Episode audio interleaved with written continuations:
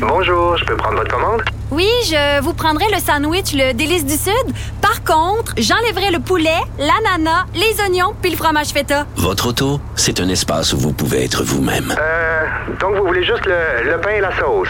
Oui, monsieur. Elle mérite d'être bien protégée. Et vous méritez d'être bien accompagné. Trouvez la protection la mieux adaptée à votre auto avec Desjardins Assurance et obtenez une soumission en quelques clics sur desjardins.com. Hier, je me suis mis à réfléchir à ça. Wow, wow, wow. Euh, tu t'es mis à Benoît? réfléchir. Ah ouais. Euh, il est arrivé sur la scène avec une tuque sur laquelle il était écrit Party Animal. La rencontre Robitaille du Trisac. Antoine, bonjour. Ah, bonjour Benoît. Oui, hein? Ça fait le Que je suis tanné. Hmm. Que je suis tanné.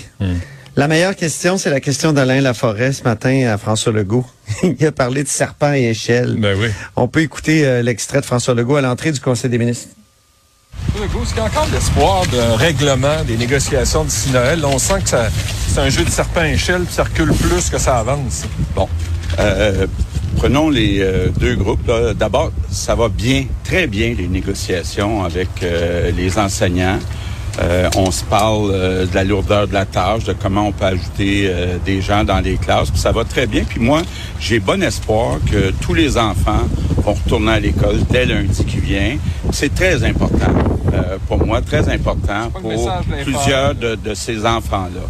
Maintenant, pour ce qui est de la santé, c'est très, très difficile, les négociations. Il y a à peu près aucune ouverture à nous donner la flexibilité qui est absolument nécessaire pour améliorer les services en santé. Donc, de ce côté-là, je pense que ça va aller euh, plutôt en janvier. La Ouais. Merci, merci, merci. pas le message c'est qu'on ça, voit. On entend le vent de colère. euh, On entend le vent de colère et le, et le, et le vent du, du refroidissement.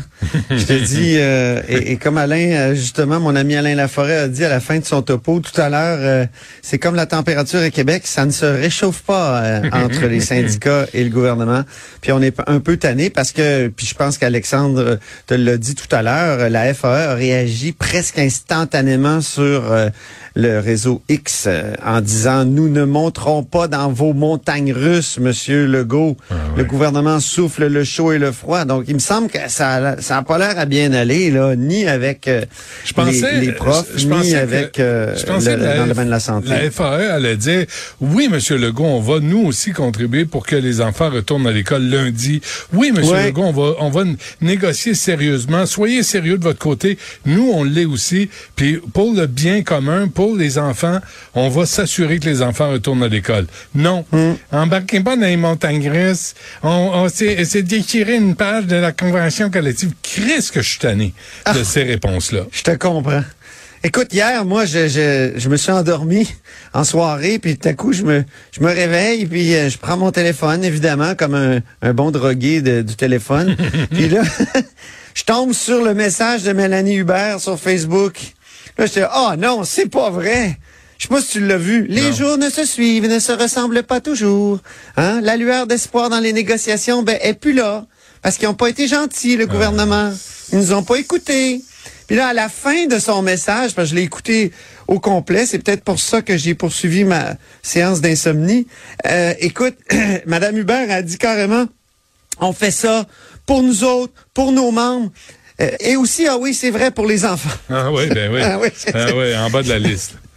Non, mais écoute, je, je veux pas juste taper sur le syndicat. C'est sans doute une, ou uniquement sur le syndicat, c'est sans doute une responsabilité partagée. Mais euh, c'est exaspérant de voir ça. Puis on dirait vraiment Ouais, que ouais. Il y a du monde qui se fout des enfants là. Tu sais. euh. Et nous, Tout là, à l'heure, Sonia Lebel a dit comme son patron, moi je considère présentement qu'on a tout sur la table, tous les éléments essentiels pour trouver un règlement le plus rapidement possible. Ah ouais. Mais les parents, mine de rien, là, ceux qui vont payer pour tout ça, euh, pff, sont pas, euh, sont pas sur la liste là, des, des priorités. Là. On se préoccupe pas tellement d'eux. Et d'autre part, en santé, on a l'impression ben ouais. En santé, on a l'impression que ça va très, très, très mal. Ou là, là, euh, c'est certain quasiment que ça va être en 2024 que ça va se terminer. euh, que, que ça que, qu'il peut y avoir une entente. Hmm. Même M. Dubé l'a dit en entrevue ce matin. Hmm. Il a dit que les syndicats sont pas prêts à laisser aller la gouvernance syndicale. Puis euh, c'est ça. On est euh, sinon rien. Sinon il y aura pas d'entente. Puis Ouais. euh, Puis encore puis je peux fois, comprendre les- parce que c'est vrai qu'il y a des rigidités syndicales. Ça faut pas le faut pas le nier là. Ouais. Mais encore une fois, les patients passent après. Les gens qui ont un cancer, qui attendent. Les gens qui sont malades, qui attendent. Ben oui. C'est pas un détail, là. C'est comme nous autres, vous autres, euh, on- ça nous intéresse pas ce que vous pensez, ça nous intéresse pas ce que vous vivez. Nous, on va d'un côté, on va faire valoir les, les revendications syndicales, de l'autre côté, Mm. on est le on est le gouvernement, puis hey, ça, moi, j'étais écœuré d'être le jambon dans le sandwich. Je suis vraiment écœuré. Comme Est-ce que tu penses que s'il y avait des arbitres un peu partout, Ben, un peu pas. comme avec les policiers, J'arrête pas ça de le serait demander. mieux? Mais des Hum. arbitres qui vont dans les médias par la suite pour dire ce qui se passe. Pour dire, écoute, eux autres, ils offrent ça, il n'y a pas de contre-offre. Eux autres sont à la table, le- les autres se pointent pas. Pour nous dire ce qui se passe, parce que mine de rien, c'est quoi? On va payer Non, on va payer de toute manière. de toute manière. Fait que Ouais. peut-être, euh.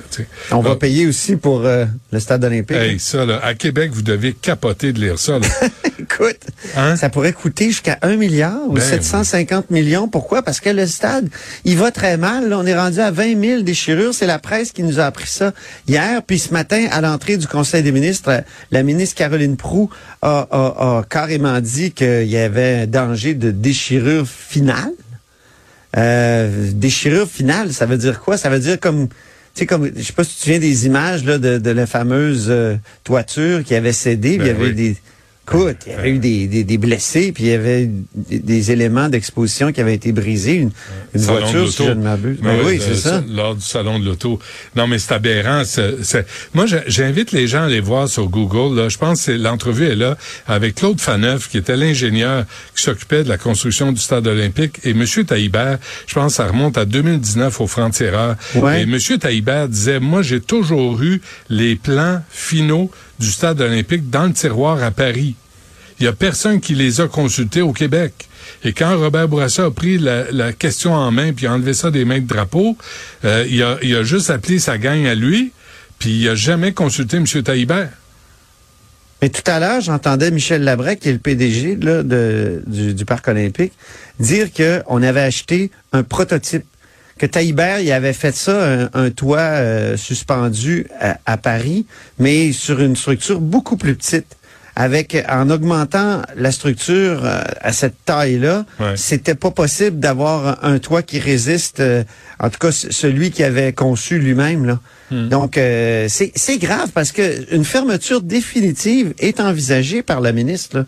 Si si la toiture est pas remplacée, fermeture définitive. Puis, euh, puis tantôt j'entendais Pierre Fitzgibbon, euh, le ministre responsable de Montréal, il dit c'est quand même une icône dans, dans notre. euh, c'est un peu comme la Tour Eiffel pour Montréal. Euh, c'est important. Donc, euh, mais mais mais la, mais la démolition est pas complètement exclue. C'est ça qu'il faut retenir.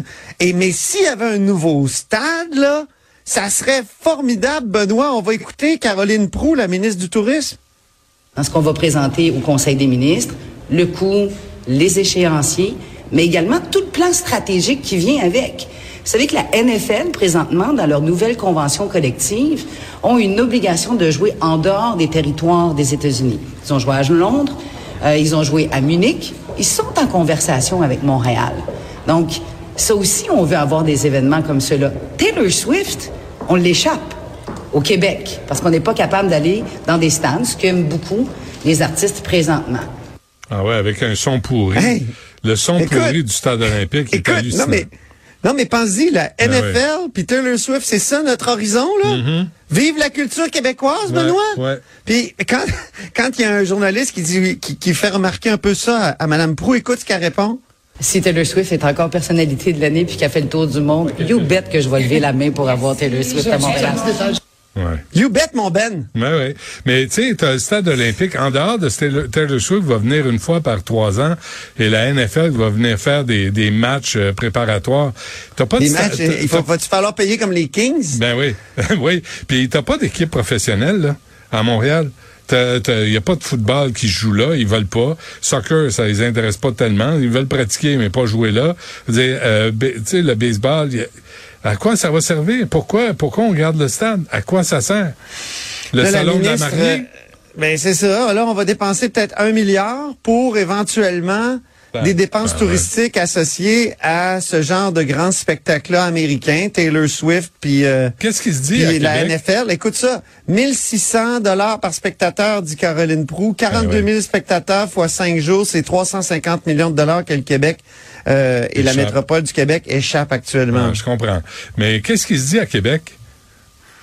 Qu'est-ce qui se dit à Québec? Non, non mais j'ai pas entendu encore, mais euh, je peux m'imaginer que c'était un transport structurant pour euh, la capitale du Québec, c'est peut-être plus important que un toit sur un vieux stade euh, mal conçu. tu sais, il y a ça aussi là. Irais-tu travailler dans le mode du stade C'est ça que je dirais moi. Irais-tu travailler dans le mode du stade?